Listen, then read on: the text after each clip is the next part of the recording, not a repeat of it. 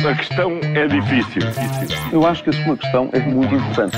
Eu não lhe vou responder essa pergunta porque não me apetece. Ficará eventualmente a pergunta no ar. É uma boa pergunta essa. Paulo Ferreira e Júlio Magalhães, esta sexta-feira falamos de escolas fechadas é que é bom, economia verde, discussões demoradas, mas Juca, começamos por tempestades perfeitas. É, não há forma de prevenir os cidadãos em casos de chuvas fortes. Os avisos chegaram, mas o caos já estava instalado. Pois é, eram 22h45, quarta-feira estava eu no meu carro, bloqueado, como milhares de pessoas, e anunciava-se uma conferência de imprensa de Carlos Moedas para o dia seguinte. Ora, esta conferência não devia ter sido durante o dia de quarta-feira, quando o caos estava instalado, fiquei a pensar que a primeira preocupação da máquina de comunicação de Lisboa foi mesmo marcar uma conferência de imprensa para o dia seguinte. Ao mesmo tempo, ouvia na rádio o alerta laranja, enquanto se dizia para as pessoas não saírem de casa. Ora, já não seria naquela altura alerta vermelho, que de resto não deveria igualmente ter sido proposto ainda durante o dia. Ninguém sabia que o estado do tempo se iria agravar. Já ontem Carlos Moedas anunciava obras para evitar futuras inundações e o ministro da Administração Interna dizia que ia reunir com a Proteção Civil Europeia para que na primavera e no verão se antecipassem os problemas do outono e o inverno e no outono e inverno se previnam as secas da primavera e verão. Já não devia ser assim há muitos anos. Pois é, coisas demoradas. Olha, e é já esta sexta-feira que a eutanásia avança? Hum, vamos ver, a votação está de novo marcada para o plenário do Parlamento, mas já esteve agendada várias vezes e foi adiada. Pois é, nunca se sabe quando é que aparece mais um incidente regimental ou um novo adiamento. Bom, independentemente da posição de cada um sobre esta matéria tão sensível, a despenalização da morte medicamente assistida é mais um exemplo de como o processo legislativo e a tomada de decisões eh, de políticas públicas pode ser de facto um, um verdadeiro calvário Calvário em Portugal.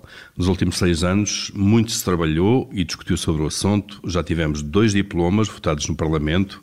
Um chumbou no Tribunal Constitucional, o outro recebeu o veto político do Presidente da República. E mesmo agora foi a vez do PST eh, vir sugerir um referendo quando tudo já estava de novo fechado. Bom, aprovem ou chumbem, mas decidam lá qualquer coisa sobre isto para se dedicarem a outros temas.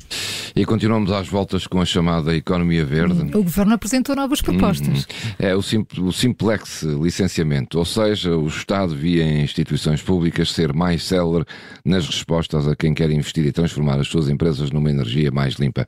Há anos que andamos a falar de ambiente, descarbonização, economia verde, poluição e chega-se a 2022 e aí estão as medidas que visam tornar os licenciamentos mais céleres e menos burocráticos.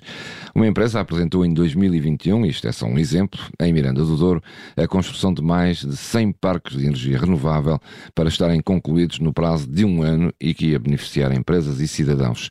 Ora, um ano depois só tem três parques concluídos, porque não recebe respostas do Estado, manda mails e não respondem e os licenciamentos eh, não aparecem.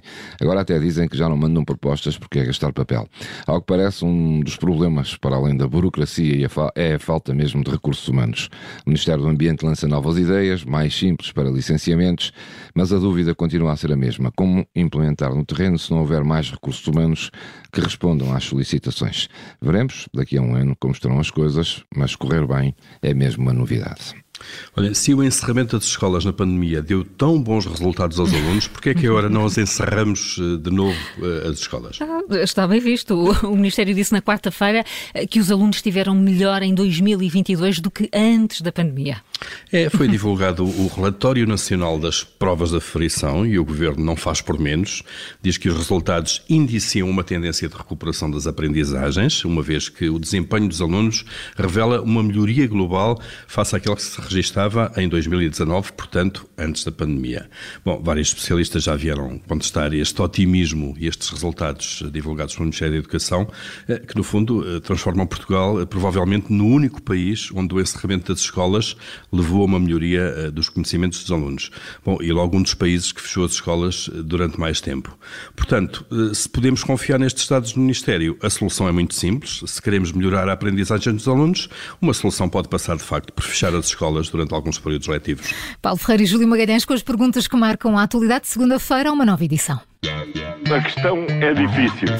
Eu acho que a sua questão é muito importante. Eu não lhe vou responder essa pergunta porque não me apetece. Ficará eventualmente a pergunta no ar. É uma boa pergunta essa.